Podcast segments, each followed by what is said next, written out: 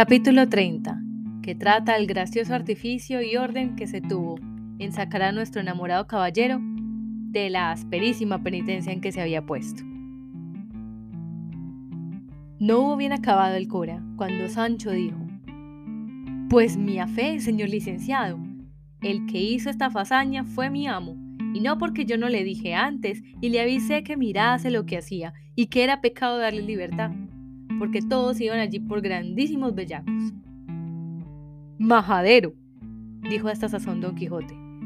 A los caballeros andantes no les toca ni atañe averiguar si los afligidos, encadenados y opresos se encuentran por los caminos, van de aquella manera o están en aquella angustia, por sus culpas o sus gracias.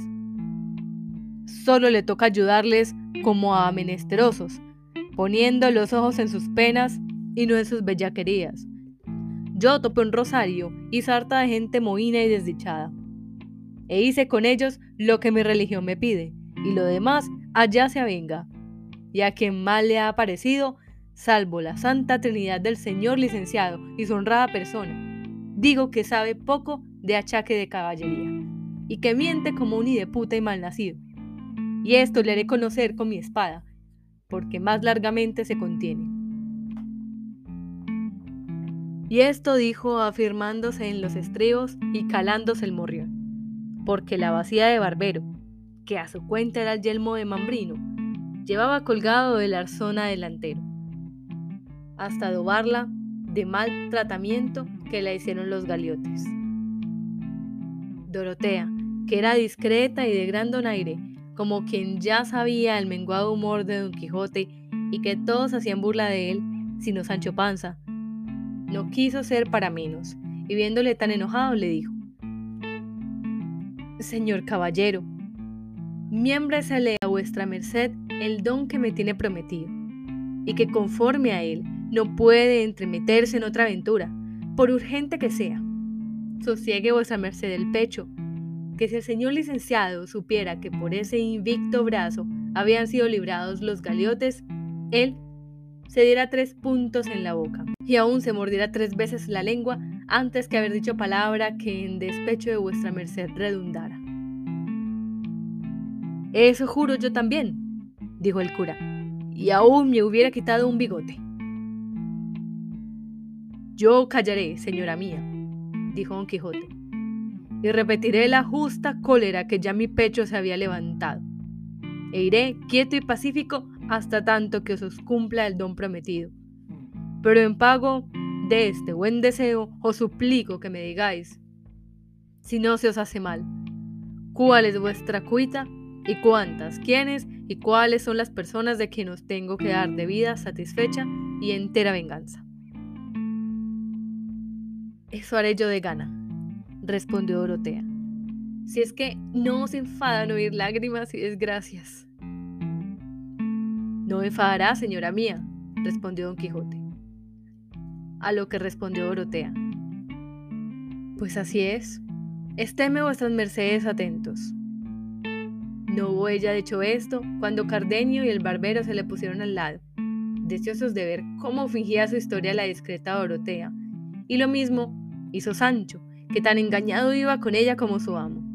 Y ella, después de haberse puesto bien en la silla y, preveniéndose de toser y hacer otros ademanes, con mucho donaire comenzó a decir de esta manera. Primeramente, quiero que vuestras mercedes sepan, señores míos, que a mí me llaman y detúvose aquí un poco, porque se le olvidó el nombre que el cura le había puesto. Pero él acudió al remedio, porque entendió lo que reparaba, y dijo, no es maravilla, señora mía, que la vuestra grandeza se turbe y empache contando sus desventuras, que ellas suelen ser tales que muchas veces quitan la memoria a los que maltratan, de, de tal manera que aun en su mismo nombre no se les acuerda, como han hecho con vuestra gran señoría. Que se ha olvidado que se llama la princesa Micomicona, legítima heredera del gran reino Micomicón, y con este apuntamiento puede la vuestra grandeza reducir ahora fácilmente a su listada memoria todo aquello que contar quiere. Así es la verdad, respondió la doncella. Y desde aquí adelante creo que no será menester apuntarme nada, que yo saldré a buen puerto con mi verdadera historia, la cual es que el rey, mi padre, que se llama Tinacrio el Sabidor, fue muy docto en eso que llaman el arte mágica y alcanzó con su ciencia que mi madre, que se llamaba la reina Jaramilla, había de morir primero que él, y que de allí a poco tiempo él también había de pasar de esta vida, y yo había de quedar huérfana de padre y madre. Pero decía él que no le fatigaba tanto esto cuando le ponía en confusión saber, por muy cosa cierta, que un descomunal gigante, señor de una grande ínsula, que casi alinda con nuestro reino, llamado Pandanfilando de la Fosca Vista, porque es cosa averiguada que aunque tiene los ojos en su lugar y derechos, siempre mira al revés, como si fuese visco. Y esto lo hace él de maligno y por poner miedo y espanto a los que miran. Digo que supo que ese gigante, en sabiendo mi orfandad, había de pasar con gran poderío sobre mi reino y me lo había de quitar todo, sin dejarme una pequeña aldea donde me recogiese. Pero que podía excusar toda esta ruina y desgracia si yo me quisiese casar con él.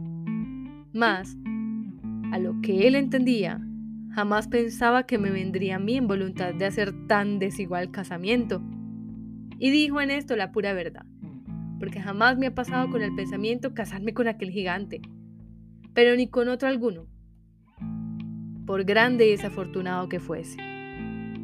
Dijo también mi padre que, después que él fuese muerto y viese yo el pandanfilando, comenzaba a pasar sobre mi reino, que no aguardase a ponerme en defensa, porque sería destruirme, sino que libremente le dejase desembarazado el reino, si quería excusar la muerte y total destrucción de mis buenos y leales vasallos, porque no había de ser posible defenderme de la endiablada fuerza del gigante, sino que luego, con alguno de los míos, me pusiese en camino de las Españas, donde hallaría el remedio de mis males hallando un caballero andante, cuya fama en este tiempo se entendería por todo este reino, el cual se debe de llamar, si mal no me acuerdo, Don Azote o Don Gigote. Don Quijote diría, señora, dijo a esta sazón Sancho Panza. O, por otro nombre, el caballero de la triste figura. Así es la verdad, dijo Orotea.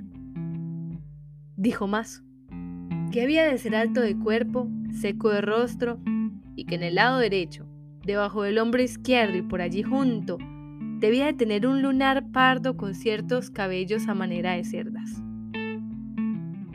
En oyendo esto, Don Quijote dijo a su escudero, Ten aquí, Sancho, hijo, ayúdame a desnudar, que quiero ver si soy el caballero que aquel sabio rey dejó profetizado. Pues, ¿para qué quiere vuestra merced desnudarse? dijo Dorotea. Para ver si tengo ese lunar que vuestro padre dijo, respondió don Quijote. No hay para qué desnudarse, dijo Sancho, que yo sé que tiene vuestra merced un lunar de esas señas en la mitad del espinazo, que es señal de ser hombre fuerte. Eso basta, dijo Orotea, porque con los amigos no se ha de mirar en pocas cosas, y que esté en el hombro o que esté en el espinazo importa poco, basta que haya lunar, y esté donde estuviere, pues todo es una misma carne. Y sin duda, acertó mi buen padre en todo, y yo he acertado en encomendarme al señor Don Quijote, que él es porque mi padre dijo, pues las señales del rostro vienen con las de la buena fama de ese caballero tiene, no solo en España, pero en toda la Mancha. Pues apenas me he desembarcado en Osuna, cuando oí decir tantas hazañas suyas, que luego me dio el alma que era el mismo que venía a buscar. Pues, ¿Cómo se desembarcó vuestra merced en Osuna, señora mía? preguntó don Quijote. Si no es puerto de mar. Mas, antes que Dorotea respondiese, tomó el cura la mano y dijo, Debe querer decir la señora princesa que después que desembarcó en Málaga, la primera parte donde oyó nuevas de vuestra merced fue en Osuna. Eso quise decir, dijo Orotea. Y esto lleva camino, dijo el cura, y prosiga vuestra majestad, adelante. No hay que proseguir, respondió Dorotea, sino que finalmente mi suerte ha sido tan buena en hallar al señor Don Quijote, que ya me cuento y tengo por reina y señora de todo mi reino. Pues él, con su cortesía y magnificencia, me ha prometido el don de irse conmigo donde quiera que yo le llevare, que no será otra parte que a ponerle delante pandafilando de la fosca vista, para que le mate y me restituya lo que tan contra razón me tiene usurpado. Que todo esto ha de suceder a pedir de boca, pues así lo dejó profetizado Tinacrio el sabidor, mi buen padre, el cual también dejó dicho y escrito en letras caldeas o griegas, que yo no las sé leer, que si este caballero de la profecía, después de haber degollado al gigante, quisiese casarse conmigo, que yo me otorgase luego sin réplica alguna con su legítima esposa, y le diese la posición de mi reino junta con la de mi persona. ¿Qué te parece, Sancho amigo? dijo a este punto don Quijote. ¿No oyes lo que pasa? No te lo dije yo. Mira si tenemos ya reino que mandar y reina con quien casar. Esto juro yo, dijo Sancho. Para el puto que no se casare, en abriendo el gasnático del señor Pandagilano, pues monta que es mala la reina. Así se me vuelvan las pulgas de la cama. Y diciendo esto, dio dos zapatetas en el aire, con muestras de grandísimo contento, y luego fue a tomar las riendas de la mula de Orotea. Y, haciéndola detener, se hincó de rodillas delante de ella, suplicándole le diese las manos para versárselas, en señal que la recibía por su reina y señora. ¿Quién no habría de reír en los circunstantes, viendo la locura del amo y la simplicidad del criado? En efecto, Dorotea se las dio y le prometió hacerle gran señor en su reino, cuando el cielo le hiciese tanto bien que se lo dejase cobrar y gozar. Agradeciólo Sancho con tales palabras que renovó la risa en todos. Esta, señores, es mi historia. Solo resta por deciros que de cuanta gente de acompañamiento saqué de mi reino, no me ha quedado sino solo este buen barbado escudero, porque todos se anegaron en una gran borrasca que tuvimos a vista del puerto. Y él y yo salimos en dos tablas a tierra, como por milagro. Y así es todo milagro y misterio el discurso de la vida, como lo habéis notado. Y si en alguna cosa he andado desanimada, o no tan acertada como debiera, echar la culpa a lo que el señor licenciado dijo al principio de mi cuento, que los trabajos continuos extraordinarios quitan la memoria al que se los padece. Esta no me quitarán a mí. ¡Jo! Alta y valerosa señora, dijo Don Quijote. Cuanto yo pasare en serviros, por grandes y no vistos que sean, y así, de nuevo confirmo el don que os he prometido, y juro de ir con vos al cabo del mundo, hasta verme con el fiero enemigo vuestro, a quien pienso, con el ayuda de Dios y de mi brazo, tajar la cabeza soberbia con los filos de esta. No quiero decir buena espada, merced de Ginés de Pasamonte, que me llevó la mía. Esto dijo entre dientes y prosiguió diciendo y después de habérsela atajado y puestos en pacífica posesión de vuestro estado, quedará vuestra voluntad hacer de vuestra persona lo que más en talante os viniere, porque mientras que yo tuviera ocupada la memoria o cautiva la voluntad, perdido el entendimiento a aquella. Y no digo más, no es posible que yo arrostre ni por pienso el casarme, aunque fuese con el ave fénix.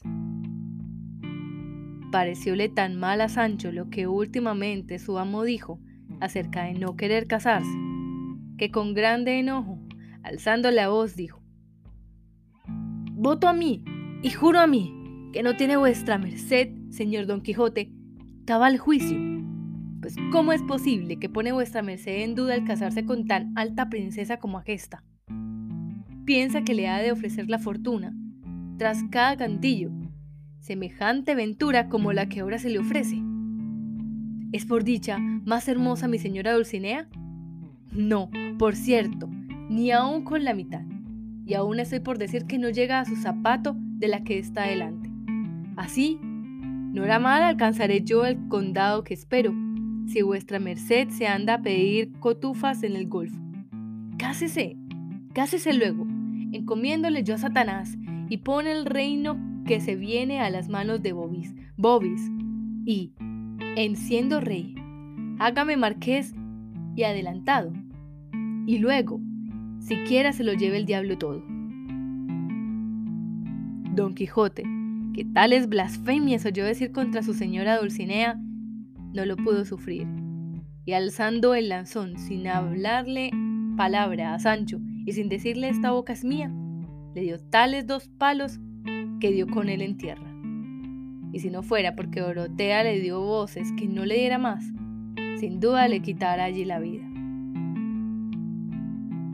Pensáis, le dijo al cabo de rato, villano ruin, que ha de haber lugar siempre para ponerme la mano en la horcajadura, y que todo ha de ser errar vos y perdonados yo. Pues no lo penséis, bellaco descomunicado, que sin duda lo estás, pues has puesto lengua en la sin par Dulcinea. Y no sabes vos, Gañán, Faquín, Belitre, que si no fuese por el valor que ella infunde en mi brazo, que no le tendría yo para matarle una pulga. Decid, socarrón de lengua viperina. ¿Y quién pensáis que he ganado este reino y cortado la cabeza de este gigante? Y hechoos a vos, marqués, que todo esto doy ya por hecho y por cosa pesada en consa jugada. Si no es el valor de Dulcinea, tomando mi brazo por instrumento de sus hazañas.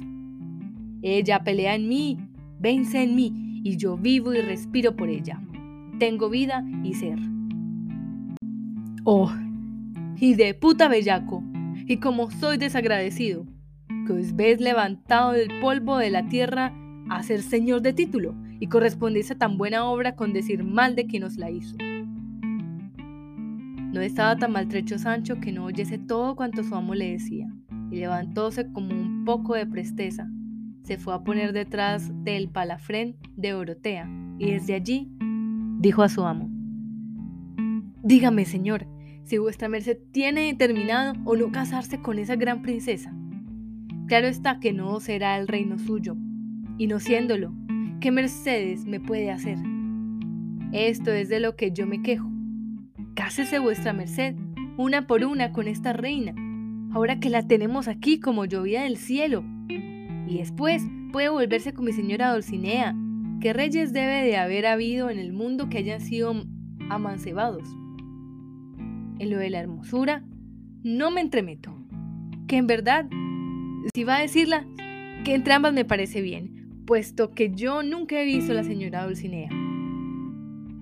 ¿Cómo que no la has visto, traidor blasfemo? dijo Don Quijote. Pues, ¿no acabas de traerme ahora un recado de su parte? Digo que no la he visto tan despacio, dijo Sancho, que pueda haber notado particularmente su hermosura y sus buenas partes punto por punto, pero así a bulto me parece bien. Ahora te disculpo, dijo Don Quijote, y perdóname el enojo que te he dado, que los primeros movimientos no son en manos de los hombres. Ya lo veo, respondió Sancho. Y así en mi gana de hablar siempre es primero movimiento. Y no puedo dejar de decir, por una vez siquiera, lo que me viene a la lengua.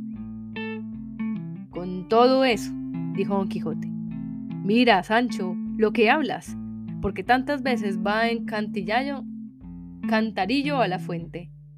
Y no te digo más. Ahora bien, respondió Sancho, Dios está en el cielo que ve las trampas y será juez de quien hace más mal. Yo en no hablar bien o vuestra merced en obrarlo. No haya más, dijo Dorotea. Corred, Sancho, y besad la mano de vuestro señor y pedidle perdón. Y de aquí en adelante andad más atentado en vuestras alabanzas y vituperios. Y no digas mal de aquella señora Tobosa, a quien yo no conozco, sino es para servirla. Y tened confianza en Dios, que no os ha de faltar un estado donde viváis como un príncipe. Fue Sancho cabizbajo y pidió la mano a su señor, y él se la dio con reposado continente. Y después que se la hubo besado, le echó la bendición y dijo a Sancho que se adelantasen un poco, que tenía que preguntarle y que de partir con él cosas de mucha importancia. Hízolo así Sancho, y apartándose los dos algo adelante, díjole a Don Quijote. Después que viniste, no he tenido lugar ni espacio para preguntarte muchas cosas de particularidad acerca de la embajada que llevaste y de la respuesta que trujiste.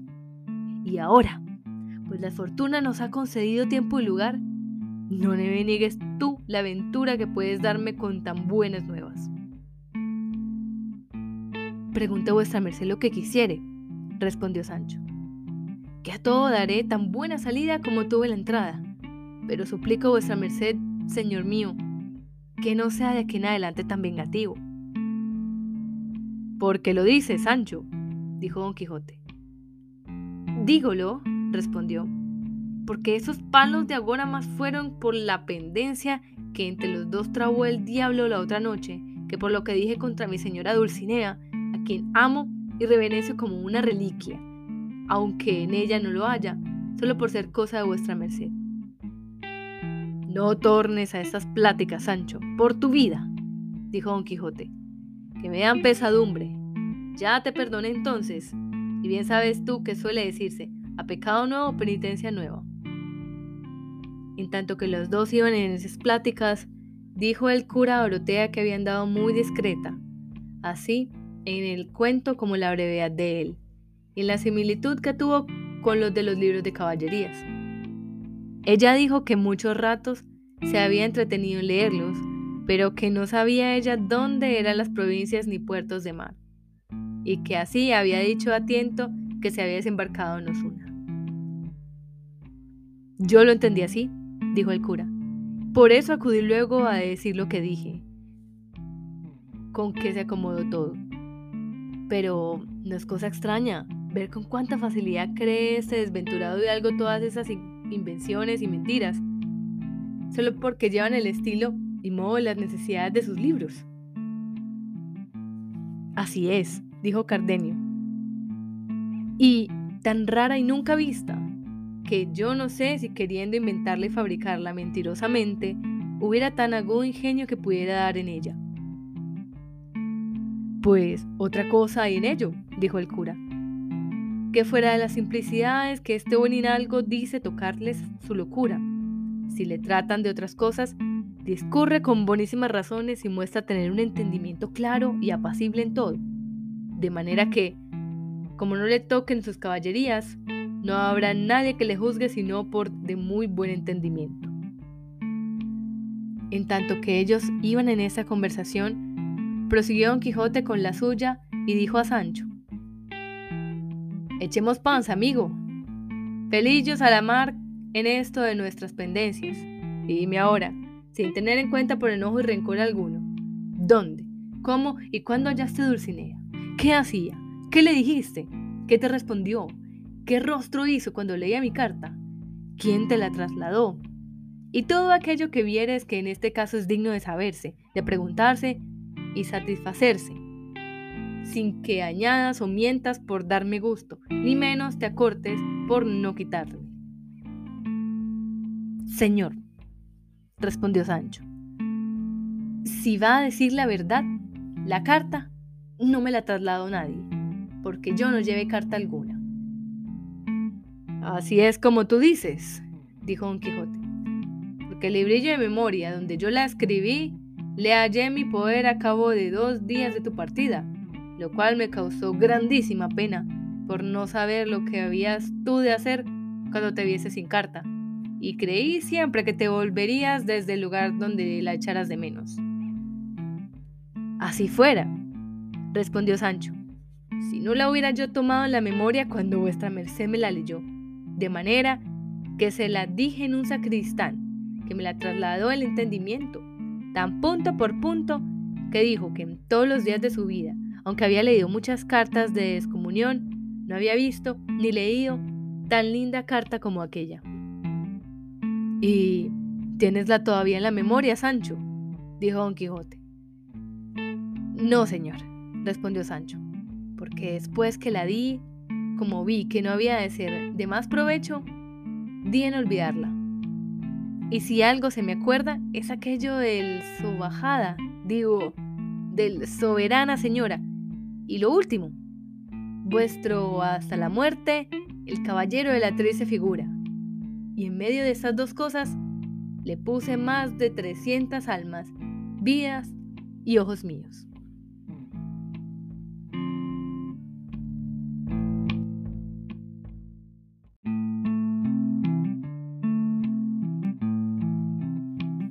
Capítulo 31 de los sabrosos razonamientos que pasaron entre Don Quijote y Sancho Panza, su escudero, con otros sucesos. Todo esto me descontenta. Prosigue adelante, dijo Don Quijote. Llegaste, ¿y qué hacía aquella reina de la hermosura? A buen seguro que la hallaste ensartando perlas o bordando alguna empresa con oro de cañutillo, canutillo para este su cautivo caballero.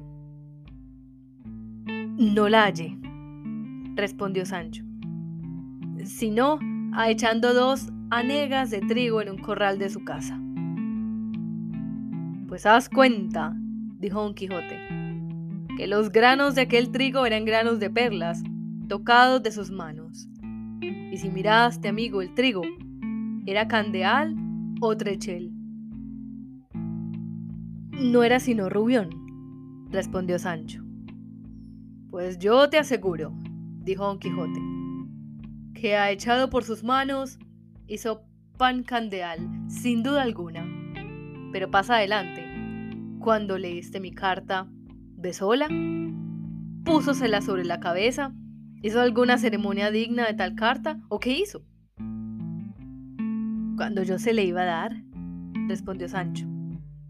Ella estaba en la fuga del meneo de una buena parte del trigo que tenía en la criba, y díjome, poned, amigo, esa carta sobre aquel costal, que no la puedo leer hasta que acabe de acribar todo lo que aquí está.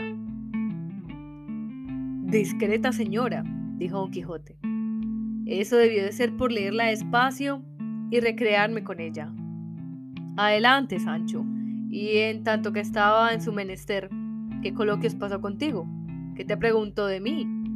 ¿Y tú qué le respondiste? Acaba, cuéntamelo todo. No se te quede en el tintero una mínima.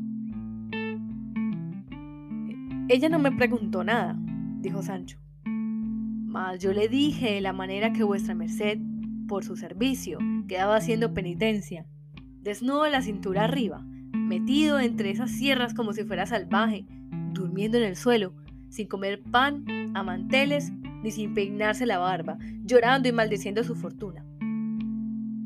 En decir que maldecía mi fortuna dijiste mal, dijo Don Quijote.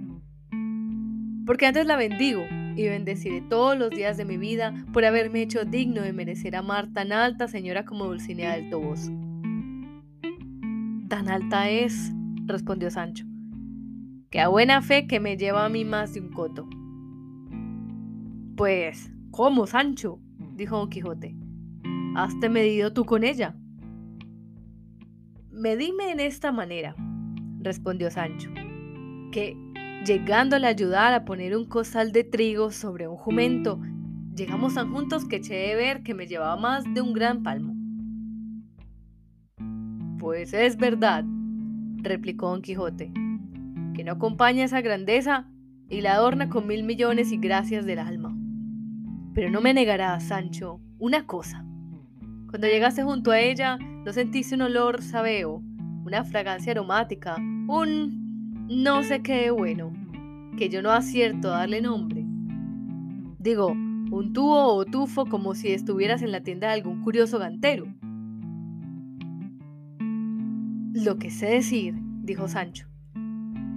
Es que sentí un olorcillo algo bruno, y debía de ser que ella, con el mucho ejercicio, estaba sudada o algo corriosa. No sería esto, respondió Don Quijote, sino que tú debías de estar romantizado, o te debiste oler a ti mismo, porque yo sé bien a lo que huele aquella rosa entre las espinas, aquel lirio del campo, aquel ámbar desleído. Todo puede ser, respondió Sancho, que muchas veces sale de mí aquel olor que entonces me pareció que salía de su merced de la señora Dulcinea. Pero no hay de qué maravillarse, que un diablo parece a otro. ¿Y bien? prosiguió Don Quijote. He aquí que acabó de limpiar su trigo y de enviarlo al molino. ¿Qué hizo cuando leyó la carta? La carta, dijo Sancho, no la leyó, porque dijo que no sabía leer ni escribir. Antes la rasgó y la hizo menudas piezas, diciendo que no la quería dar a leer a nadie, porque no se supiesen en el lugar sus secretos, y que bastaba lo que yo le había dicho de palabra acerca del amor que vuestra merced le tenía y de la penitencia extraordinaria que por su causa quedaba haciendo.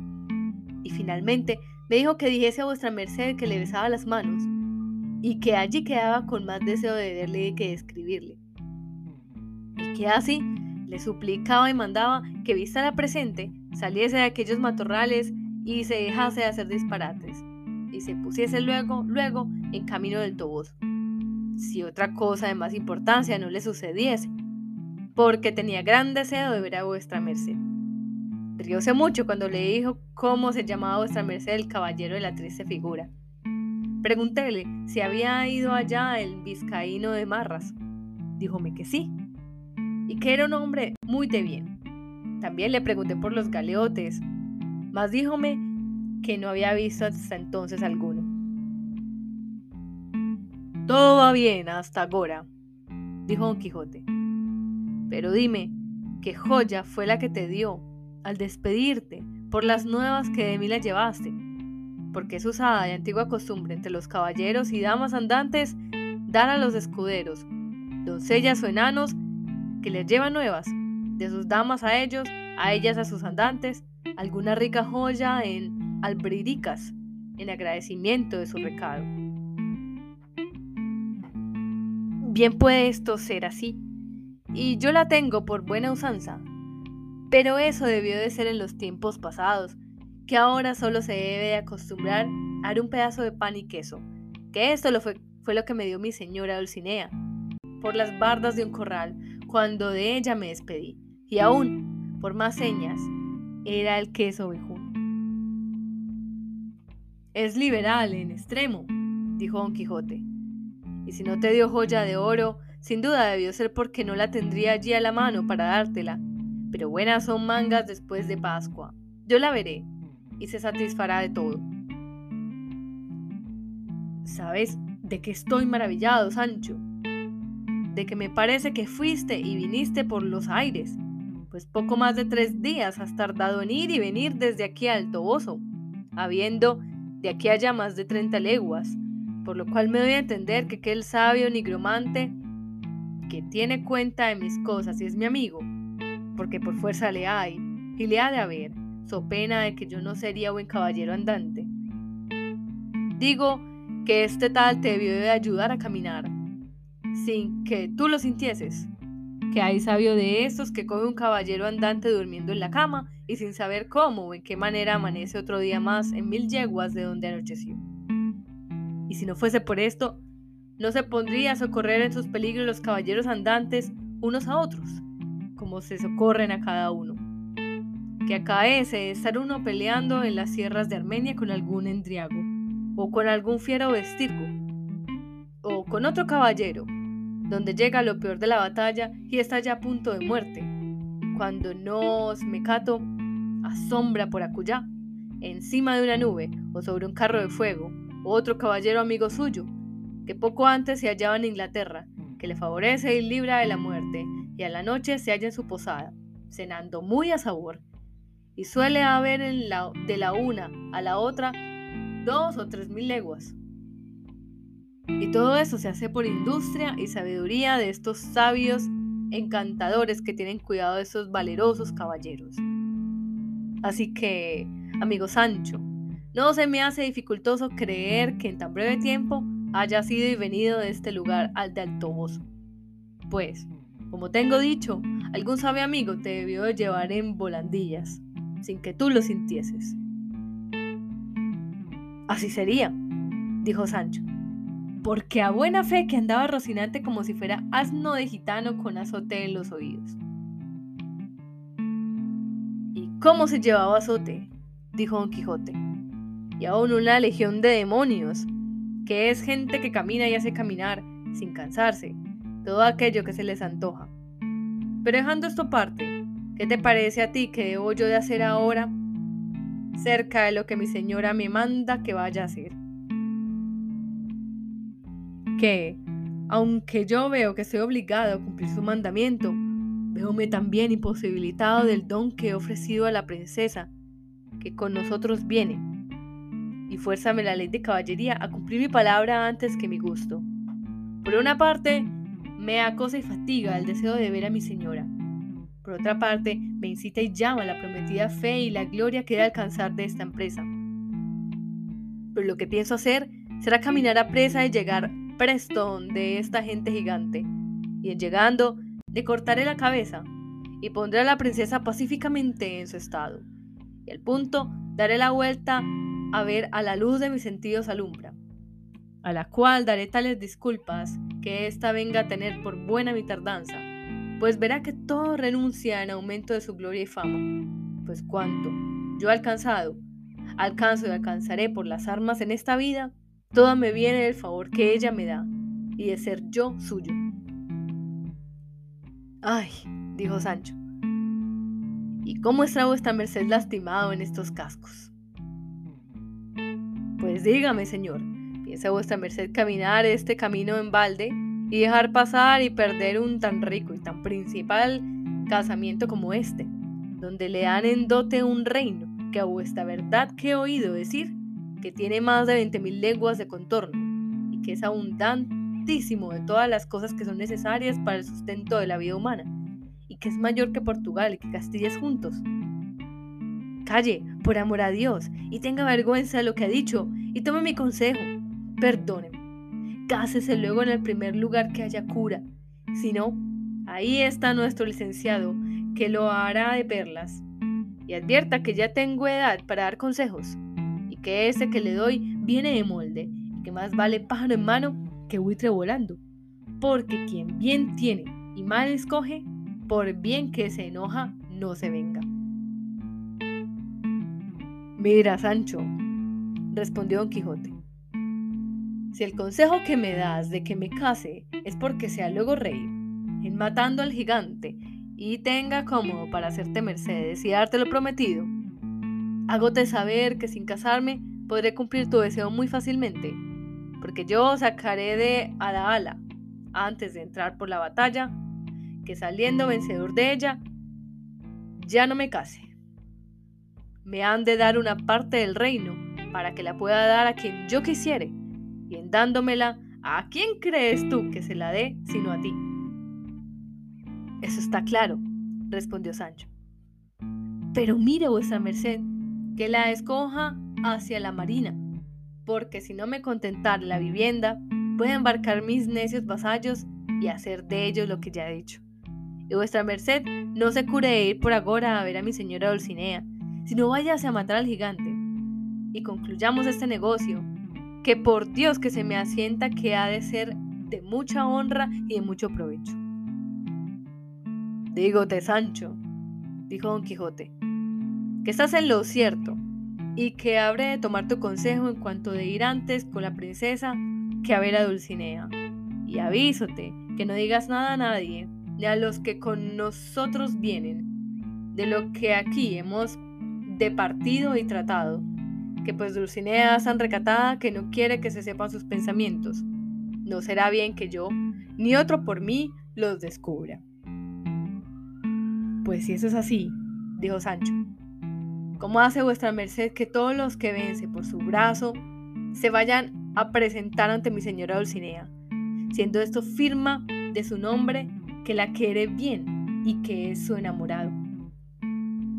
Y siendo forzoso que los que fueren se han de ir a hinchar de finojos ante su presencia y decir que van de parte de vuestra merced a darle la obediencia. ¿Cómo se pueden encubrir los pensamientos de entre ambos? ¡Qué necio y qué simple eres! dijo Don Quijote. Tú no ves, Sancho, que eso todo redunda en su mayor ensalzamiento, porque has de saber que en este nuestro estilo de caballería es gran honra tener una dama, muchos caballeros andantes que la sirvan, sin que se extiendan más sus pensamientos que a servirla. Por solo ser ella quien es, sin esperar otro premio de sus muchos y buenos deseos, sino que ella se contente de acertarlos por sus caballeros. Con esta manera de amor, dijo Sancho, he oído yo predicar que se ha de amar a nuestro Señor por sí solo, sin que nos mueva esperanza de gloria o temor de pena, aunque yo le querría amar y servir por lo que pudiese. Válate al diablo por villano, dijo Don Quijote. ¿Y qué discreciones dices y las veces? Parece sino que has estudiado. Pues, a fe mía que no sé leer, respondió Sancho. En esto les dio voces maese Nicolás que esperasen un poco, que querían detenerse a beber en agua fortecilla que allí estaba. Detúvose Don Quijote, con no poco gusto de Sancho, que ya estaba cansado de mentir tanto y temía no le cogiese su amo las palabras, porque puesto que él sabía que Dulcinea era una labradora del Toboso, no la había visto en toda su vida. Habíanse en este tiempo vestido Cardenio los vestidos que Dorotea traía cuando la hallaron, que aunque no eran muy buenos, hacían mucha ventaja a los que dejaba. Apeáronse junto a la fuente, y con lo que el cura se acomodó a la venta satisfacieron, aunque poco, la mucha hambre que todos traían. Estando en esto, acertó a pasar por allí un muchacho que iba de camino, el cual, poniéndose a mirar con mucha atención a los que en la fuente estaban, de allí a poco arremetió a Don Quijote, y abrazándole por las piernas comenzó a llorar muy de propósito, diciendo, ¡Ay, señor mío! ¿No me conoce vuestra merced? Pues míreme bien, que yo soy aquel mozo Andrés que quitó vuestra merced de la encina donde estaba atado. Reconocióle don Quijote, y haciéndole por la mano, se volvió a los que allí estaban y dijo, Porque vean vuestras mercedes cuán de importancia es hacer de caballeros andantes en el mundo, que desfagan los tuertos y agravios que en él se hacen por los insolentes y malos hombres que en él viven. Sepan vuestras mercedes que los días pasados, pasando yo por un bosque, oí unos gritos y unas voces muy lastimosas, como de una persona afligida y menesterosa. Acudí luego, llevado de mi obligación, hacia la parte donde me pareció que las lamentables voces sonaban, y hallé atado a una encina a ese muchacho que ahora está adelante. De lo que me huelgo en el alma, porque será testigo que no me dejará mentir en nada. Digo que estaba atado en la encina, desnudo del medio cuerpo arriba, y estaba le abriendo azotes con las riendas de una yegua un villano, que después supe que era amo suyo. Y así como yo le vi, le pregunté la causa de tan atroz vapulamiento. Respondió el zafío que le azotaba porque era su criado, y que ciertos descubridos que tenían nacían más de ladrón que de simple. A lo cual este niño dijo, Señor, no me azota sino porque le pido mi salario. El amo replicó no sé qué arengas y disculpas, las cuales, aunque de mí fueron oídas, no fueron admitidas. En resolución, yo le hice desatar y tomé juramento al villano de que le llevaría consigo y le pagaría un real sobre otro, y aún sahumados. ¿No es verdad todo esto, hijo Andrés? ¿No notaste con cuánto imperio se lo mandé y con cuánta humildad prometió de hacer todo cuanto yo le impuse y notifiqué y quise? Responde, no te turbes ni dudes en nada. Di lo que pasó a estos señores, porque se vea y considere el ser provecho que digo haber caballeros andantes por los caminos. Todo lo que vuestra merced ha dicho es mucha verdad, respondió el muchacho. Pero el fin del negocio sucedió muy al revés de lo que vuestra merced se imagina. ¿Cómo al revés? replicó don Quijote.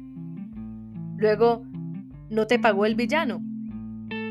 No solo no me pagó, respondió el muchacho, pero así como vuestra merced traspuso del bosque y quedamos solos, me volvió a atar a la misma encina y me dio de nuevo tantos azotes que quedé hecho un San Bartolomé desollado.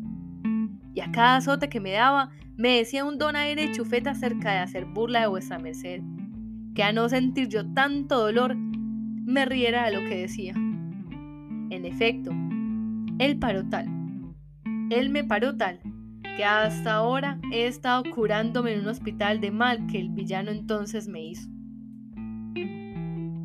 De todo lo cual tiene vuestra merced la culpa, porque si se fuera su camino adelante y no viniera por donde lo llamaran, ni se entreteniera en los negocios ajenos, mi amo se contentara con darme una o dos docenas de azotes, y luego me soltara y pagara cuando me debía.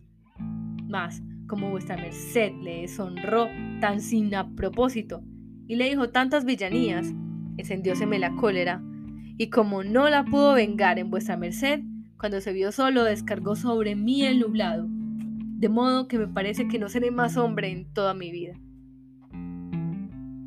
El daño estuvo, dijo don Quijote, en irme yo de allí, que no me había de ir hasta dejarte pagado, porque bien debía yo de saber, por luengas experiencias, que no hay villano que guarde palabra que tiene, si él ve que no le está bien guardarla. Pero ya te acuerdas, Andrés, que yo juré que si no te pagaba, que había de ir a buscarle, y que le debía de hallar, aunque se escondiese en el vientre de una ballena. Así es la verdad, dijo Andrés, pero no aprovechó nada. Ahora verás si aprovecha, dijo Don Quijote. Y diciendo esto, se levantó muy apresa y mandó a Sancho que enfrentase a Rocinante, que estaba paciendo en tanto que ellos comían. Preguntóle Dorotea qué era lo que hacer quería. Él le respondió que quería ir a buscar al villano y castigarle de tan mal término, y a hacer pagado a Andrés hasta el último maravedí, a despecho y pesar de cuantos villanos hubiese en el mundo. A lo que ella respondió que advirtiese que no podía, conforme al don prometido, entretenerse en ninguna empresa hasta acabar la suya, y que puesto esto sabía él mejor que otro alguno, que sosegase el pecho hasta la vuelta de su reino. Así es verdad, respondió don Quijote. Y es forzoso que Andrés tenga paciencia hasta la vuelta, como vos, señora, decís que yo le torno a jurar y prometer de nuevo de no parar hasta hacerle vengado y pagado. No me creo esos juramentos, dijo Andrés. Más quisiera tener ahora con qué llegar a Sevilla que todas las venganzas del mundo. Deme, si tiene ahí, algo que coma y lleve. Y quédese con Dios su merced y todos los caballeros andantes, que también andantes sean ellos para consigo como lo han sido para conmigo. Sacó de su repuesto Sancho un pedazo de pan y otro de queso, y dándoselo al mozo le dijo, Tomad, hermano Andrés, que a todos nos alcanza parte de vuestra desgracia. Pues, ¿qué parte os alcanza a vos? preguntó Andrés. Esta parte de queso y pan que os doy, respondió Sancho. Que Dios sabe si me ha de hacer falta o no, porque os hago saber, amigo, que los escuderos de los caballeros andantes estamos sujetos a mucha hambre y a mala aventura, y aún a otras cosas que se sienten mejor que se dicen. Andrés asió su pan y queso, y viendo que nadie le da otra cosa, abajó su cabeza y tomó el camino de las manos, como suele decirse. Bien es verdad que al partirse dijo a Don Quijote, Por amor de Dios, señor caballero andante, que si otra vez me encontrare, aunque vea que me hacen pedazos, no me socorra ni ayude, sino déjeme con mi desgracia, que no será tanta, que no será mayor la que me vendrá de su ayuda de vuestra merced, a quien Dios maldiga, y a todos cuantos caballeros andantes han nacido en el mundo. Íbase a levantar Don Quijote para castigarle, mas él se puso a correr de modo que ninguno se atrevió a seguirle. Quedó corridísimo Don Quijote del cuento de Andrés, y fue menester que los demás tuviesen mucha cuenta con no reírse, por no acabarle de correr del todo.